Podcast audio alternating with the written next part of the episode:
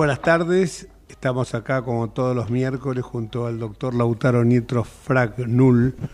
Eh, me siente que lo pronuncié bien. Hola, buenas tardes, Lautaro. ¿Cómo estás, Jorge?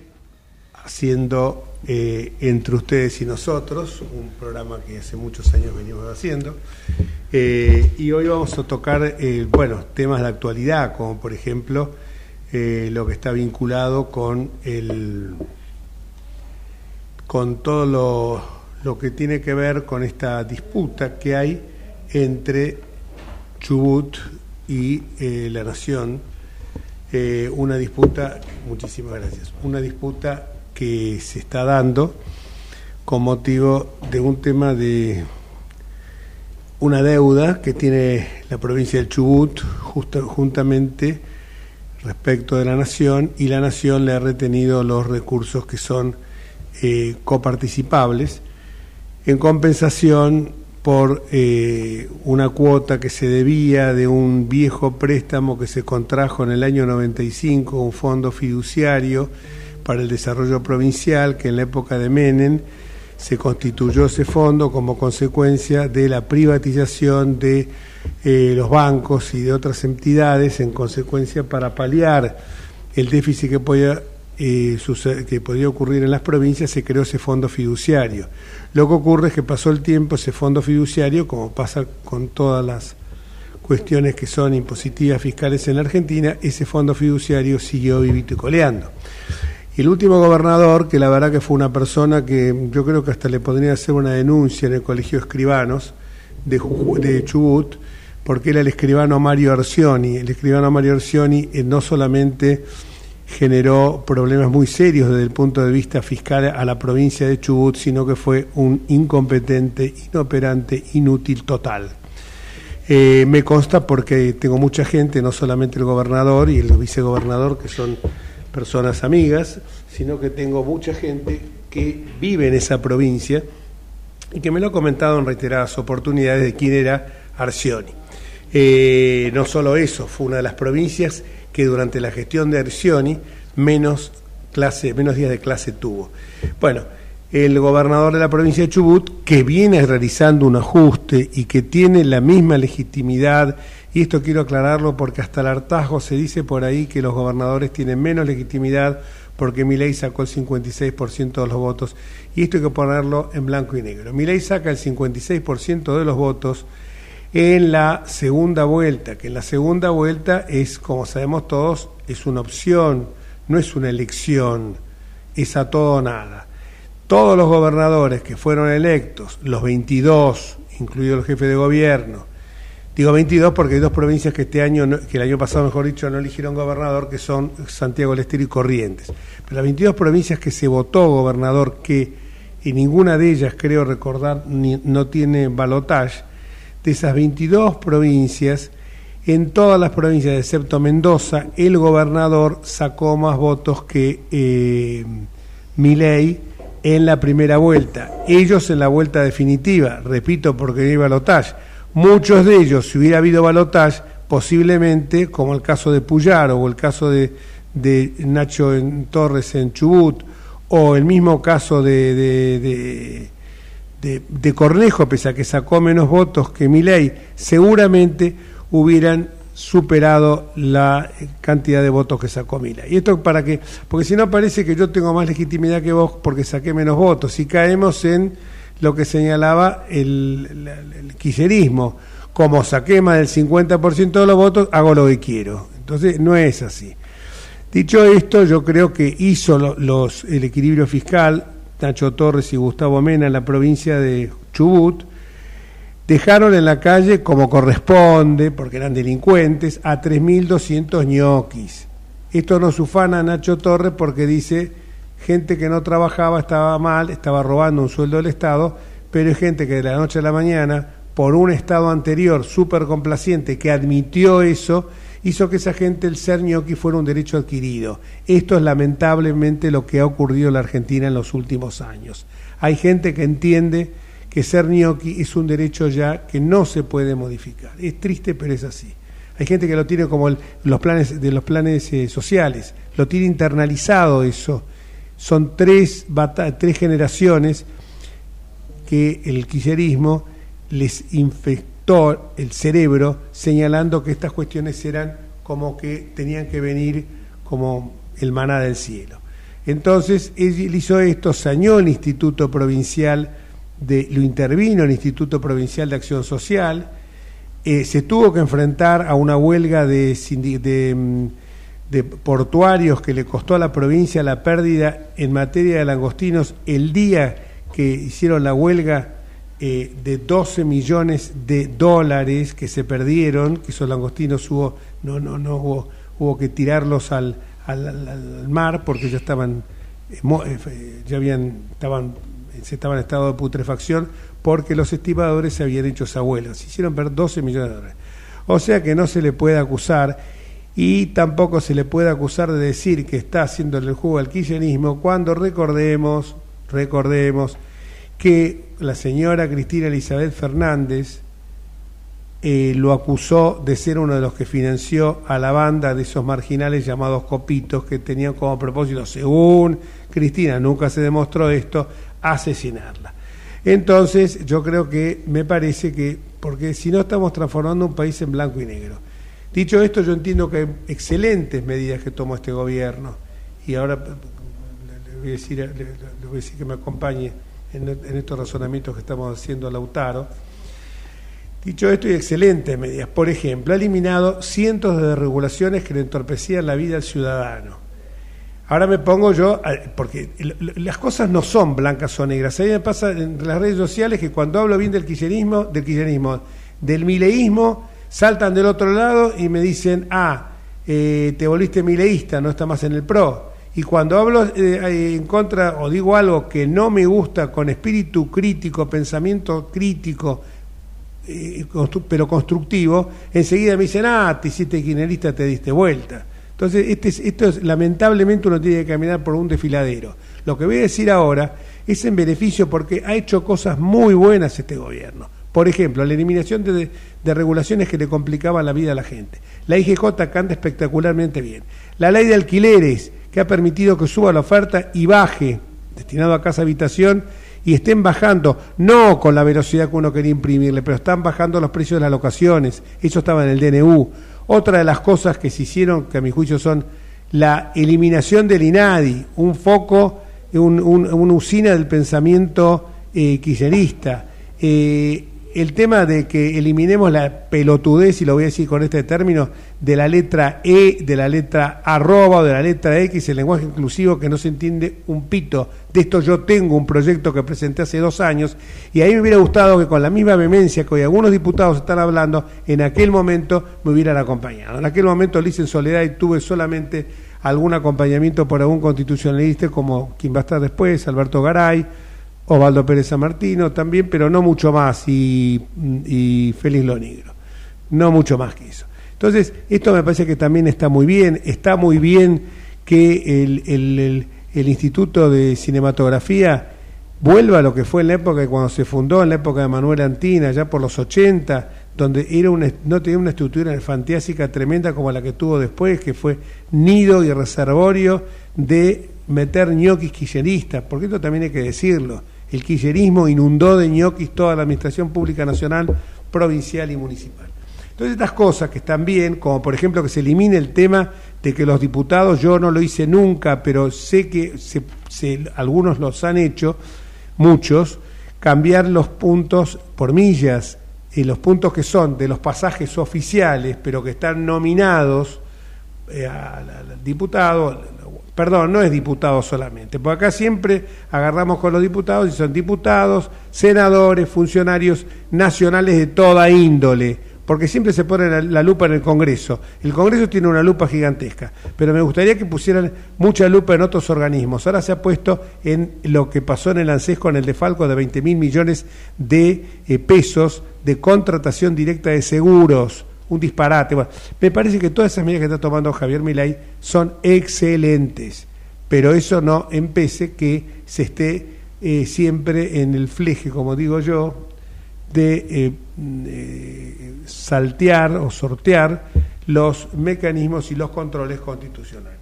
No sé si vos compartís. No, coincido totalmente, Jorge, en la cantidad de medidas que se están tomando que, que, han logrado reducir el déficit fiscal en dos meses, ¿no? Una cosa que nadie, nadie pensaba, ni siquiera mi ley pensaba que lo iban a poder hacer tan rápido. Eh, está bien que es con un sacrificio importante, ¿no?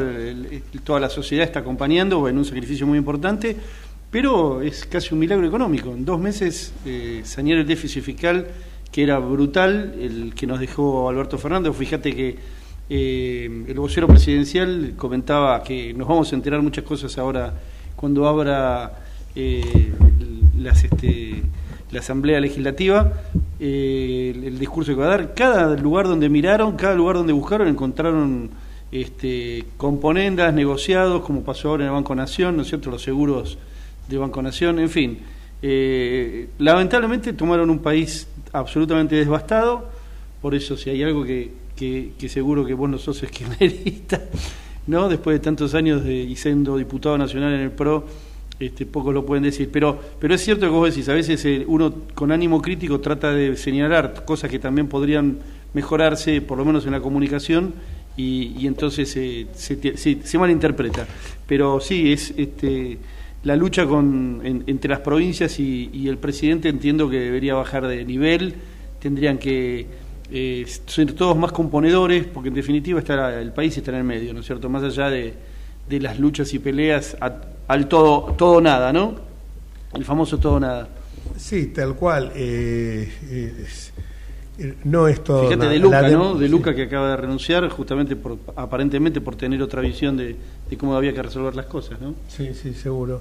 Eh, lo que pasa es que la democracia hay que entenderla, no es épica, la democracia tiene grises, la democracia tiene hábitos que son rutinarios, pero bueno, son, es un artefacto que se inventó hace cuatro siglos, los checks and balance, eh, y nos guste o no nos guste, ha funcionado adecuadamente en todas las democracias del mundo, con sus más o con sus menos, es como, como pasa siempre.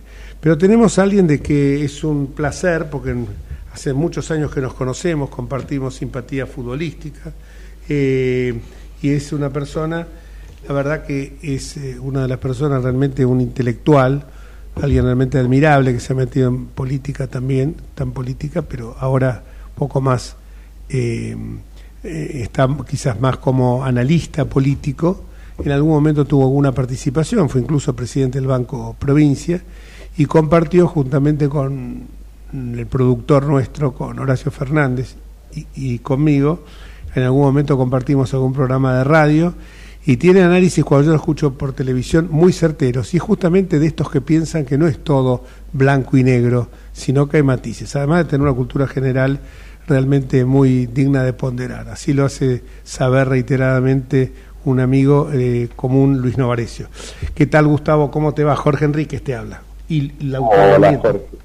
Hola, Jorge Lautaro, buenas tardes. ¿Qué tal? Buenas tardes. Un placer, Gustavo. La presentación y bueno, lo único que vamos a decir es que hubiésemos preferido ganar el domingo como hincha de River, pero a veces se da y a veces no.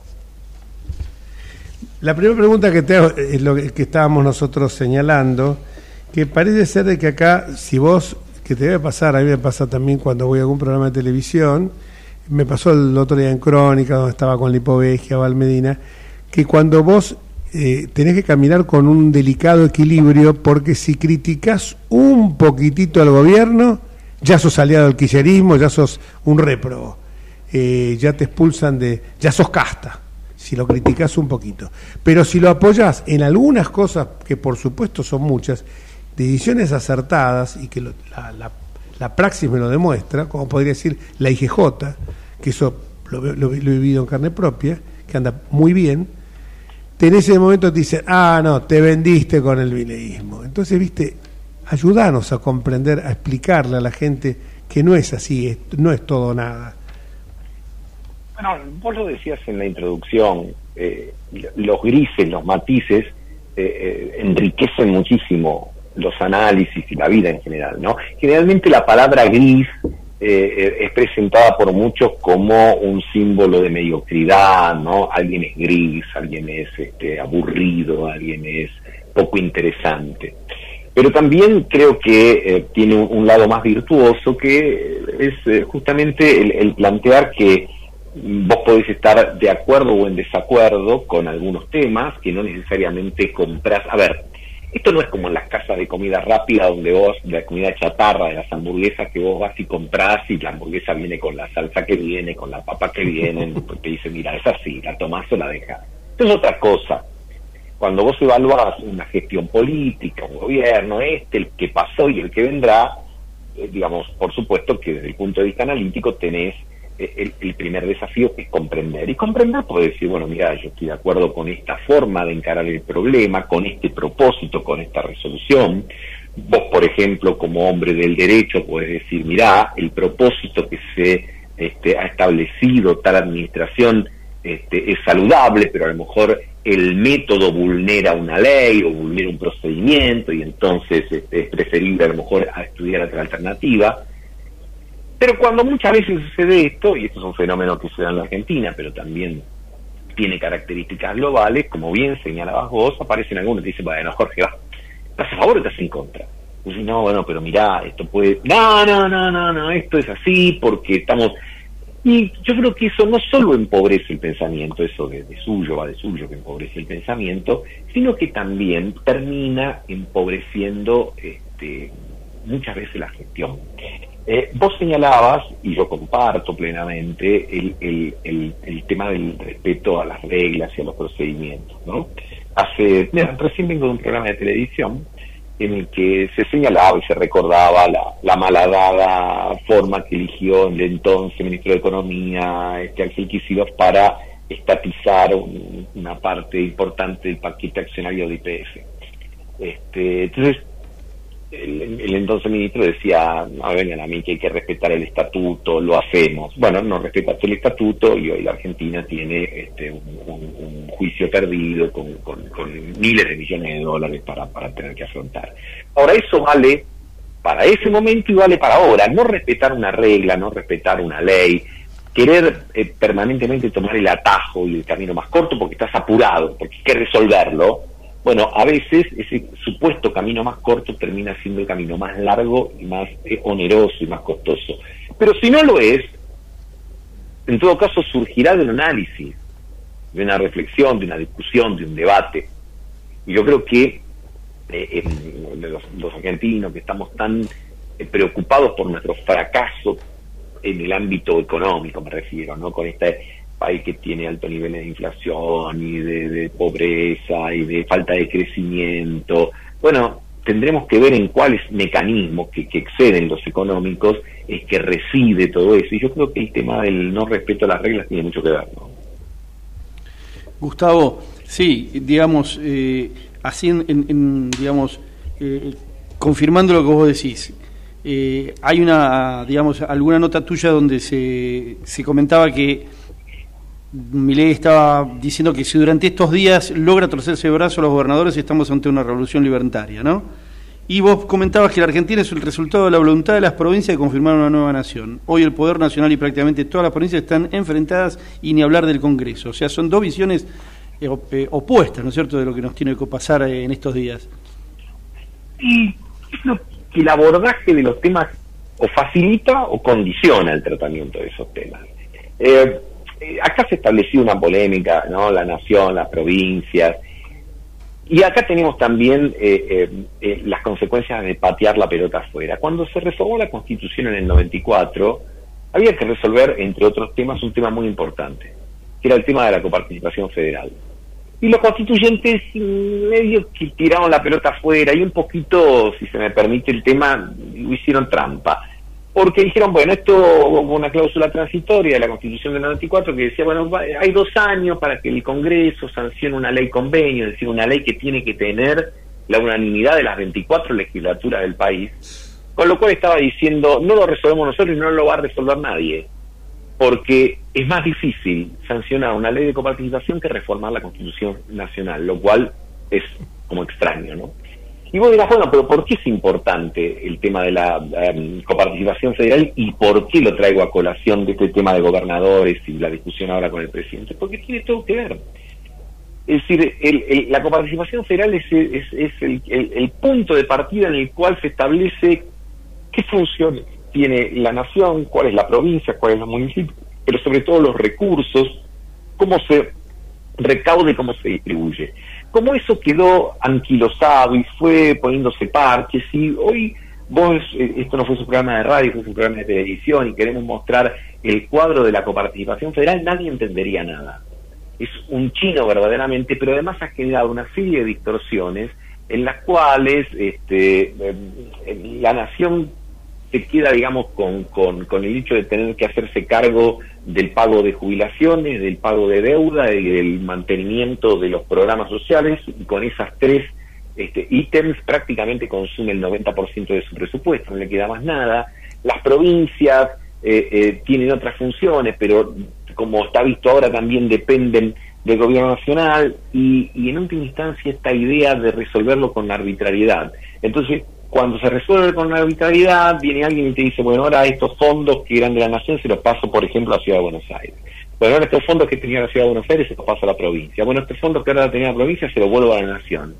Y volvemos al tema de la primera, del, del primer, de la primera pregunta aquí, el tema de la regla de juego, la, la, una, una sana ley de coparticipación que estuviese eh, aprobada por el Congreso y que fuese muy sencilla, que estableciera que salvo los derechos de aduana, los otros se coparticipan en un porcentaje que por supuesto habrá que discutirlo, que yo presuma de saber cuál debe ser ese porcentaje, eh, haría todo mucho más transparente, mucho más claro y dejaría sin lugar este, cualquier tipo de arbitrariedades que después hacen recurrir a la justicia, entonces están todo el tiempo llamando a la corte, porque ahora el gobernador Kicillof dice voy a ir a la corte porque me sacaron los fondos, pero esos fondos también se los habían sacado la ciudad de Buenos Aires hace pocos años y el que recurrió a la corte era así Rodríguez Larreta. Entonces terminamos cayendo en eso que se habló tanto y se habla tanto, que es la judicialización de la política, como la política no resuelve lo que tiene que resolver, le tira la pelota a los jueces y los jueces terminan involucrándose en temas que probablemente sean más de gestión y de decisión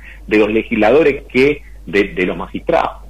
Tal cual, sí, sí, sí. Eh, y el propio fallo del juez de Rawson, del juez Sastre de Rawson, señala justamente eso, que invita a las partes a algo que es de perogrullo, invita a las partes a, juntarse, a dialogar y a resolver de la manera mejor eh, para los intereses de ambos, eh, de ambos contratantes la cuestión esta, o sea que eh, el, incluso más el fallo bastante cuestionable, porque desde el punto de vista constitucional, los artículos 116 y 117 de la Constitución dicen que se trata de un conflicto entre dos, entre la nación y una provincia de un tema federal, de donde es una cuestión federal que tiene competencia originaria la Corte.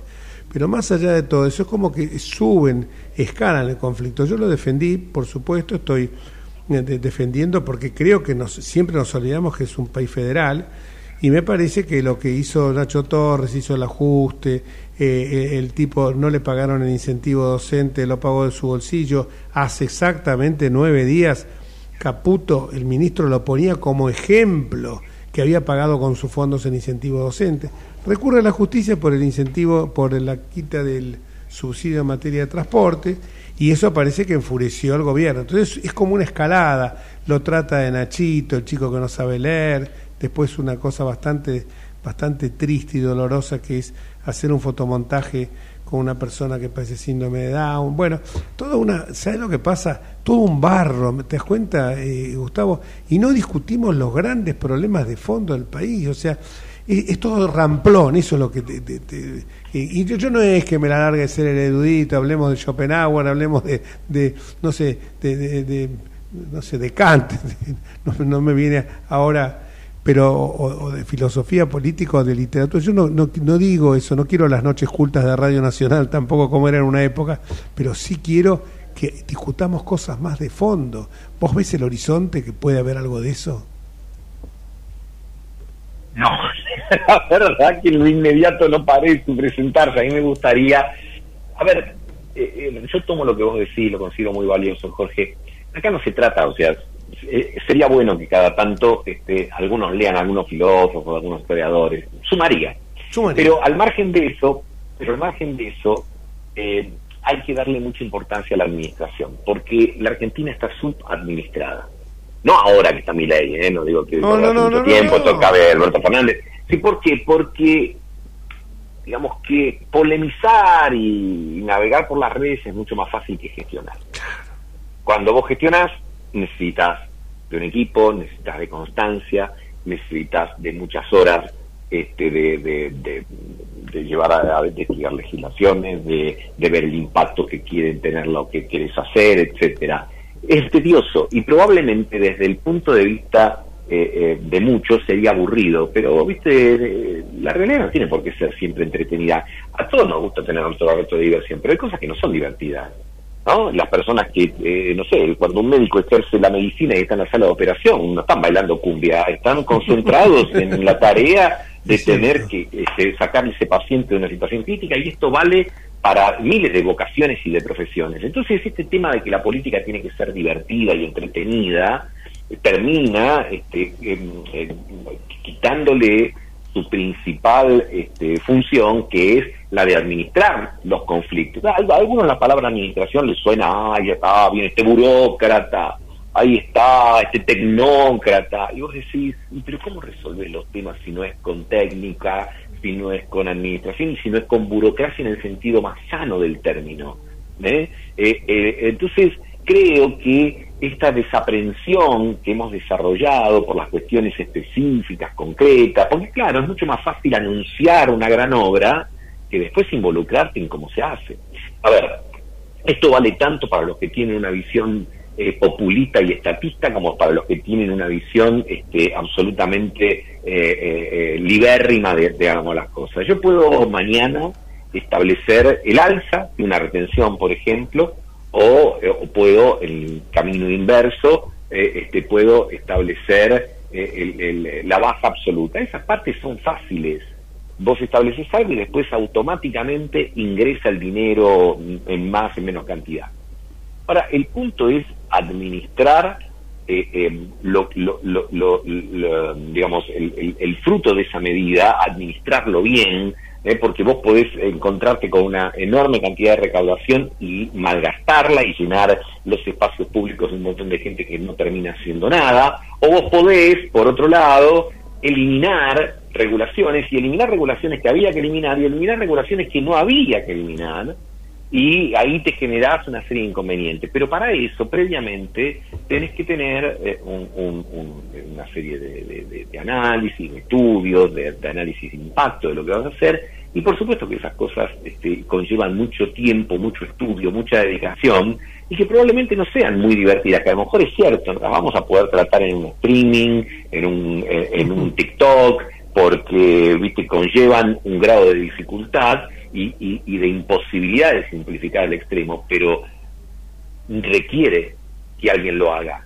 Algunos me dirán, no, pero la política es igual en todos lados. Estados Unidos también se hace política este, con redes y con shows, sí, pero tienen una, eh, tienen una estructura eh, eh, de funcionamiento, tanto en el orden público como en el orden privado, donde eh, este, realmente eh, las, las, las las cuestiones intermedias existen, son eficaces, son eficientes, y en todo caso los de arriba saben que descansan sobre cuestiones este, que, que, realmente están muy bien aceitadas, que no es el caso nuestro. Entonces, eh, cada presidente le imprime o le quiere imprimir a su gestión un estilo y sus funcionarios terminan imitando el estilo del presidente de turno y ninguno dedicado, muy poco, vamos a decir así para no, para no exagerar, y, y, muy poco dedicado realmente a la cuestión específica. Por eso sucede que después se recae siempre en las cuatro o cinco personas que saben de algo. Porque vos te encontrás con que en materia de presupuesto en la Argentina ahí no hay mil tipos que saben, hay cuatro o cinco.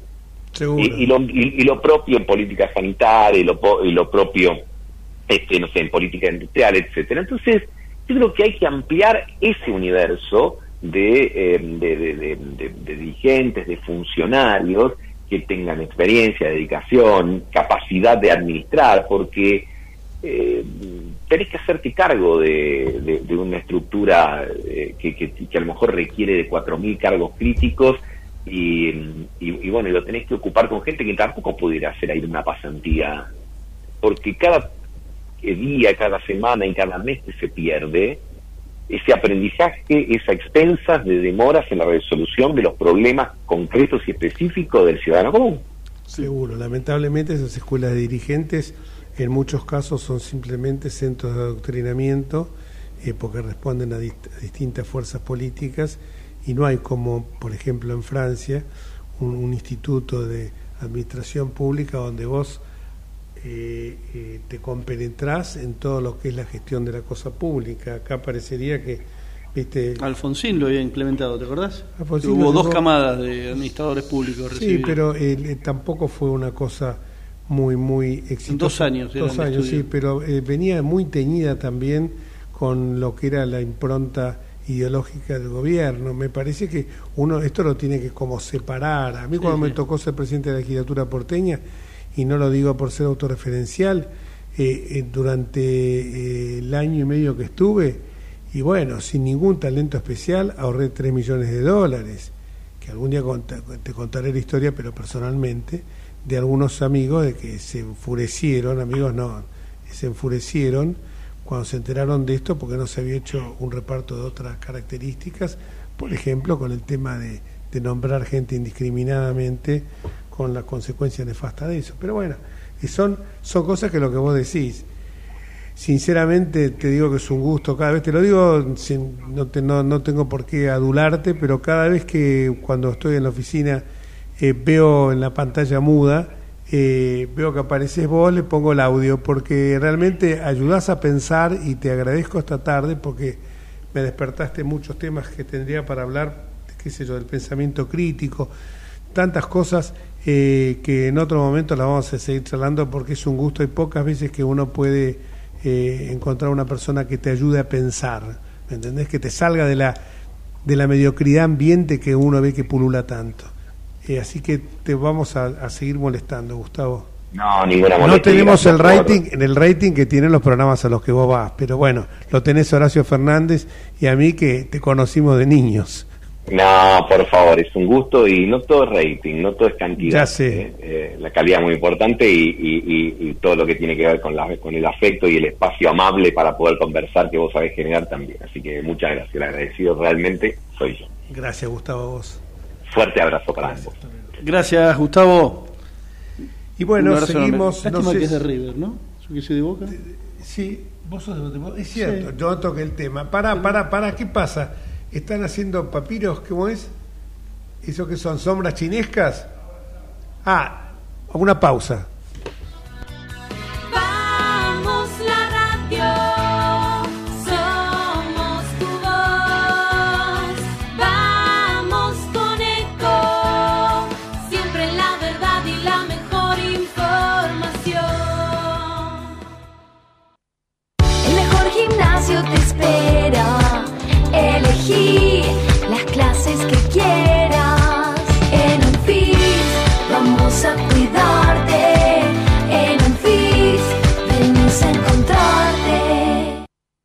Cómo prevenir dengue, zika y chikungunya.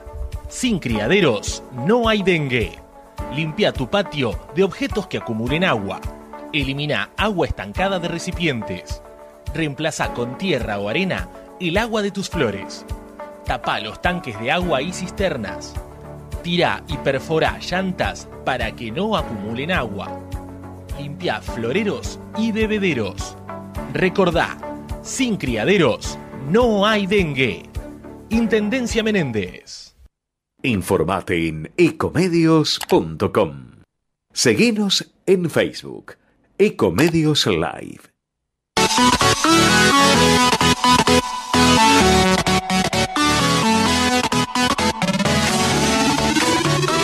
Escribanos en tu ciudad. Nuestro consejo es prevenir problemas.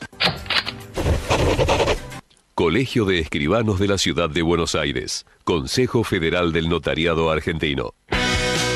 El Colegio Profesional Inmobiliario auspicia este programa.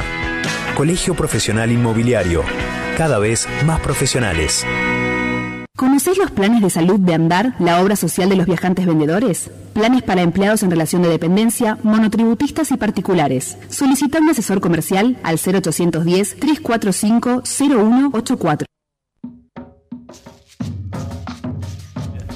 Ah, ahí sí, el estudio nuevo uno no encontraba la, la el, el, está muy alto, hay que ponerlo más bajo. O pongan la silla más alta, muchachos. Estamos en el aire, 19.39 la hora. Perdón, bueno, está mal, se ve 19, ¿no? Se ve 19. No, 19, el reloj de ahí arriba hay que modificarlo. ¿eh? Hay que modificarlo. Otro, otro, seguimos criticando acá el estudio. Eh, acá vemos que denunciaron a Alberto Fernández, el ex titular del ANSES, por los seguros que le daban a Banco, a, a Banco Nación, que implicaban, esto es me gustó que vos dijiste las irregularidades, porque escucho a algunos periodistas muy afamados, pero muy desagradables porque dice, donde vos paso a un lado encontrás bolsones de pus. Me parece tan, tan asqueroso decir eh, la palabra esa, porque vos te lo imaginás, ¿viste? No sabés si a lo mejor tú, el que te esté escuchando, cuando se puede decir de otra manera, ves bolsones de corrupción, o, o podés decirlo de otra forma. Pero esto que estábamos hablando recién de de, las irregularidades que se cometieron, acá yo tenía más o menos los seguros para pagar de deuda del ANSES a los jubilados implicaron una estafa de 20 mil millones de pesos. Se contrataba a, Nación Seguro sin licitación. No está mal porque es una empresa estatal, pero que se haya contratado brokers que le pagaban el 30% de comisión está Es que no tiene ningún objeto, son intermediarios que si son estatales y, son y hay algunos seguros eran obligatorios que había porque eran eh, digamos, operaciones que hacía la ANSES a través de crédito del Banco Nación. ¿Para qué necesitas poner un intermediario? Era un negocio. Lo que pasa es que estos muchachos, por eso vos decís, donde ves tantos negocios, le dedicaban tantas horas por día a organizar negocios que evidentemente no podían gobernar, no tenían tiempo para gobernar, solamente tenían tiempo para tratar de ver dónde hacían el negocio. Y así quedamos a la deriva, ¿no? Tantos en alguna oportunidad, que no gobierne nadie. No voy a mandar preso a, a nadie, pero una oportunidad un funcionario me dice, eh, me dice, lo que pasa es que si lo ves a fulano de tal, fulano de tal es muy creativo, porque era capaz de crear negocios dentro del Estado. Y yo estaba buscando un tipo que fuera creativo, pero para que sirviera para mejorar el funcionamiento del Estado. Este era creativo, pero para armar kiosquitos. Y yo buscaba uno que me diga, che, un tipo que me pueda dar una mano para para ver cómo mejoramos estos circuitos de funcionamiento, con cosas como podría ser la informatización, que con la informatización la opacidad en la tramitación de, las gestiones administrativas desaparece, eh, en fin, eh, distintas cuestiones, desarrollar el tema de la economía del conocimiento, pero era, era, eh, era creativo para el mal, era creativo para armar kioscos. Jorge, ¿hace falta ser tan creativo? ¿No podemos ir a ver cómo trabajan los japoneses, por ejemplo? Y seguro que no nos equivocamos. O cómo trabajan los alemanes, o cómo trabajan los americanos. O sea, los ingleses, los españoles. Es decir, hay países que han sido, como los españoles, potencia mundial 500 años, ¿no? a pesar de que los ingleses nos hablan mal de los españoles. Yo, y repito, no quiero ser autorreferencial, cuando fui presidente de la legislatura porteña, lo repito de vuelta, sin ningún talento especial.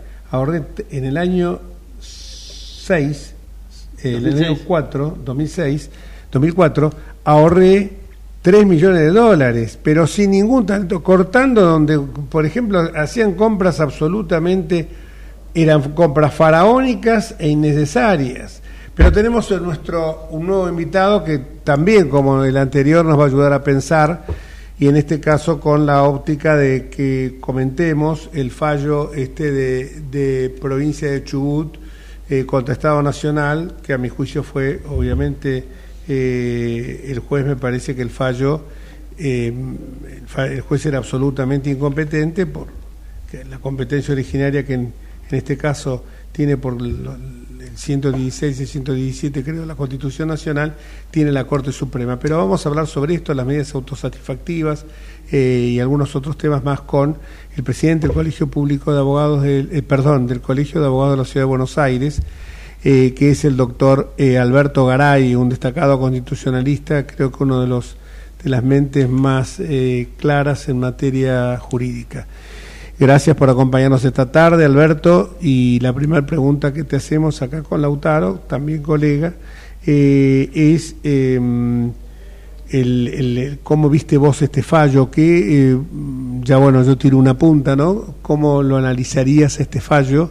de eh, más allá de las connotaciones políticas que ya hemos hablado y podemos hablar de vuelta, pero me parece que eh, cómo, cómo lo ves este fallo eh, sobre todo vinculado con el tema de la coparticipación, ¿no? Bueno, gracias por la presentación, Jorge. Eh, el fallo es un, fallo un poco hecho a medida, suena hecho a medida. tiene varios aspectos controvertibles. Hace, hacer lugar a una medida autosatisfactiva, es una medida eh, que ha eh, creado la jurisprudencia en general, pero que no tiene recepción legal.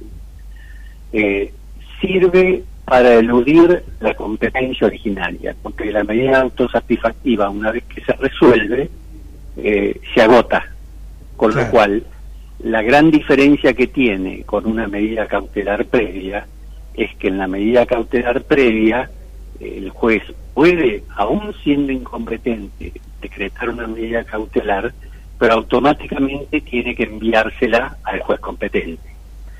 Eh, en la autosatisfactiva, como no está regulado en ningún lado, eh, se dicta la medida y se agota el juicio. Solo quedaría una apelación a cámara.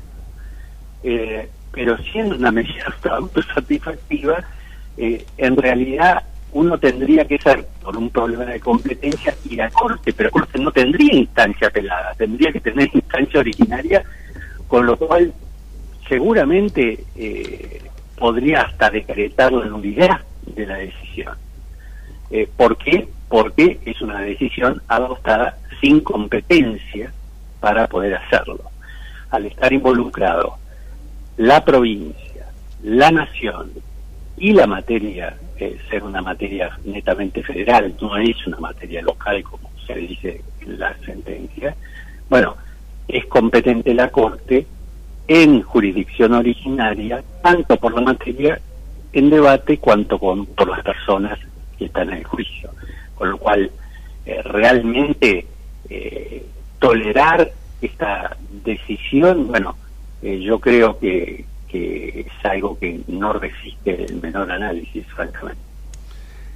¿Le queda al gobierno nacional entonces la instancia al Persaltum? Yo creo que tiene que irse urgentemente en Persaltum pidiendo la nulidad de, la decisión. Pidiendo, exactamente.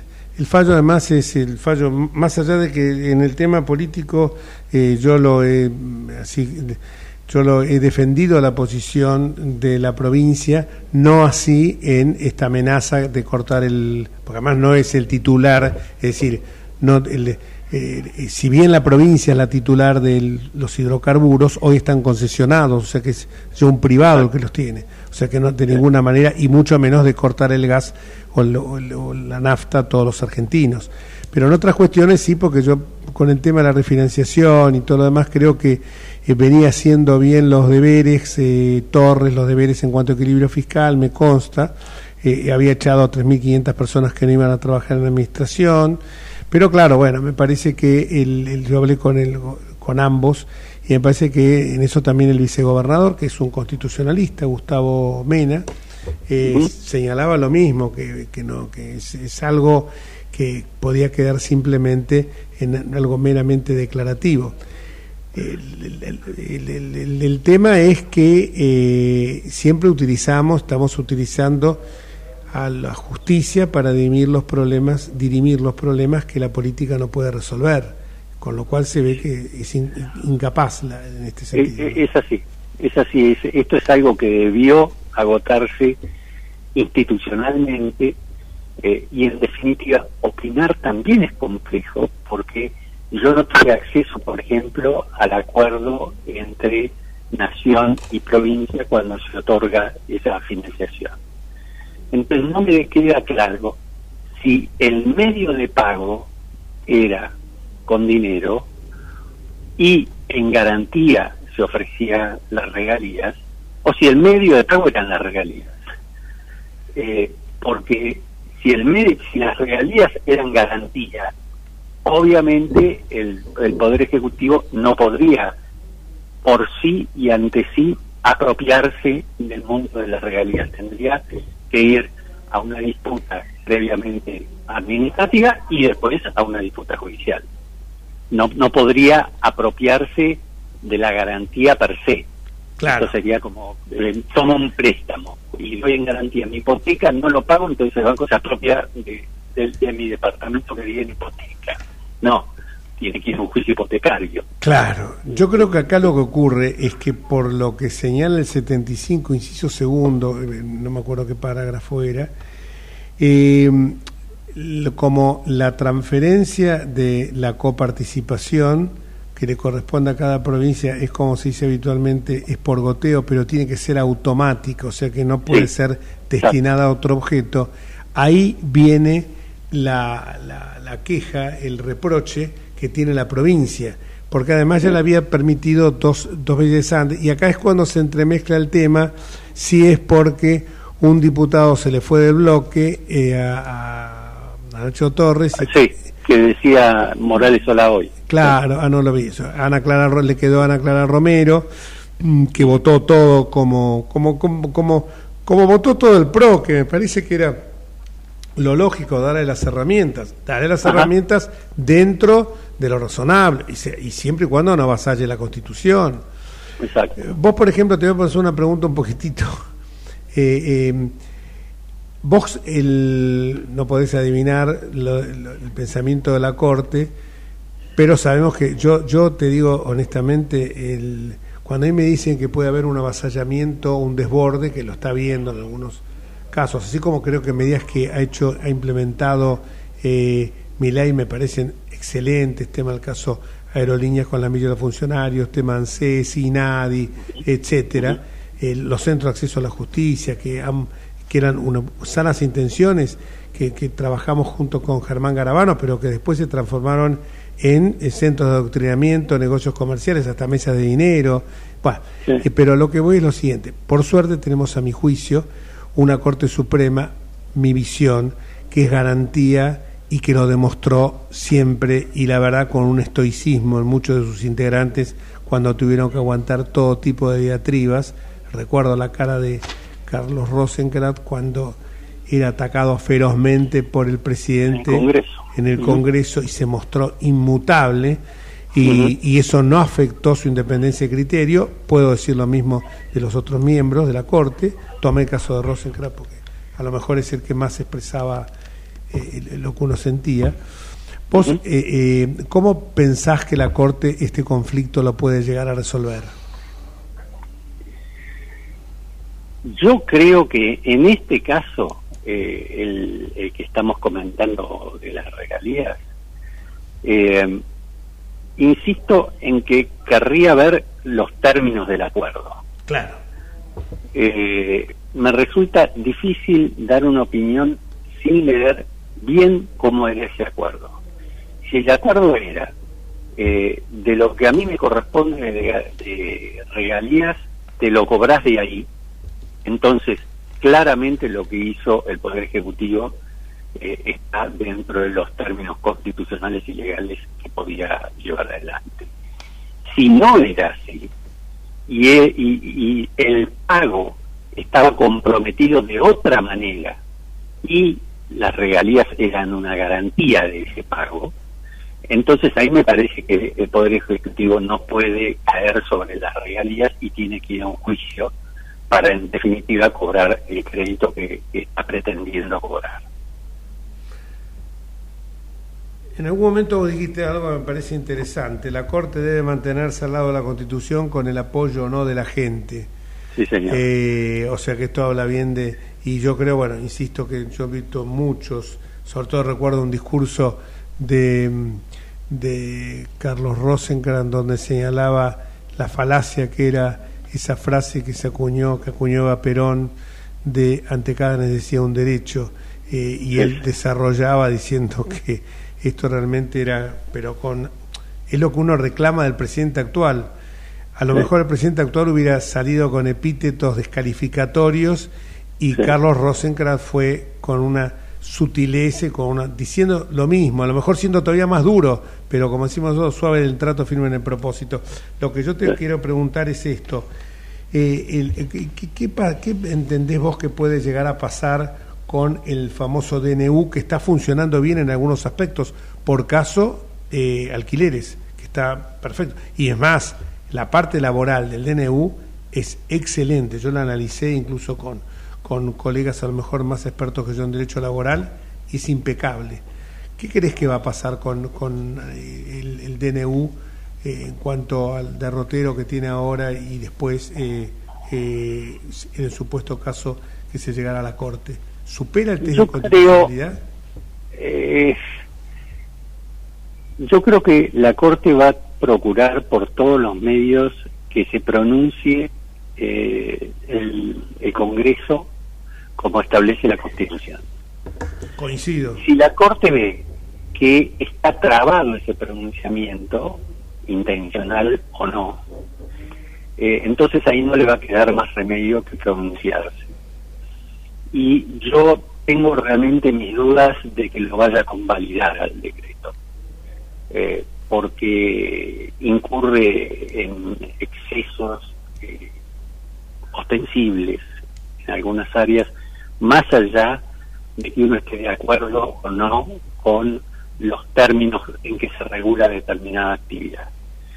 Eh, eh, mi opinión es que los decretos de necesidad y urgencia no fueron establecidos para establecer, eh, para, para realizar revoluciones jurídicas, como muchas de las cosas que se proponen en el decreto, con muchas de las cuales yo estoy de acuerdo, pero me Totalmente. parece que eh, el decreto de necesidad de urgencia está para eso, para una cuestión que en un momento es necesaria, es urgente, no la puede resolver el Congreso, eh, y entonces ahí el presidente debe actuar sí o sí. Pero en este caso eh, se ha demostrado y se está demostrando que el Congreso está actuando, con lo cual, de acuerdo a la jurisprudencia de la Corte en esta materia, es muy difícil sostenerlo no, no, no, no hay impedimento en el Congreso, incluso han actuado en extraordinarias.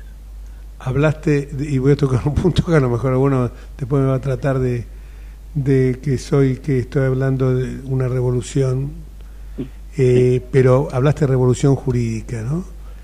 Y yo me puse a pensar que cuando yo ya llegué a estudiar con eh, bajo el imperio de la 17711, que había sido realmente, por impulso del ministro de Interior de Onganía, Guillermo Borda, había sido una revolución jurídica y fíjate vos lo sé, que incorporó, me acuerdo, tres institutos, la teoría de la imprevisión, la lesión enorme y el abuso del derecho. Y vos cuando vos ves esto, decís qué lejos quedó todo, porque imagínate que aparte estos tres institutos pasaron el nuevo código, ¿no? Eh, pasaron y además estábamos en una revolución. Estamos exactamente. Con esto no estamos justificando el gobierno, estamos diciendo que pese a un gobierno que había sido de facto, y con esto no justifico los gobiernos de facto, hubo una revolución realmente jurídica que yo creo que no le, no, le, no he vuelto a ver. Eh, eh, ¿No sentís a lo mejor como que estamos en una etapa que sería bueno eh, enfocar esto desde ese punto de vista? Lo que pasa es que hoy si hablas de una reforma constitucional sabes que es una caja de Pandora, ¿no? Pero eh, ¿Uno no añora esa época? Eh, no, yo creo, yo lo que añoro realmente es que los gobiernos se ajusten a la Constitución. No, no, no, digo, perdóname, a ver si se malinterpreta. Yo no añoro un gobierno, este, no añoro el gobierno de Gania. Digo, añoro eh, que haya habido en determinado momento de nuestra historia tipos como Borda que, que, que, que impulsaron este, esto que fue una reforma excelente eh, por supuesto que hubiera sido mejor en un gobierno eh, democrático, ¿no? Eh, pero no, pero además tenía un respaldo en congresos de derecho civil anteriores y con casi todos los autores de derecho civil de acuerdo con eso.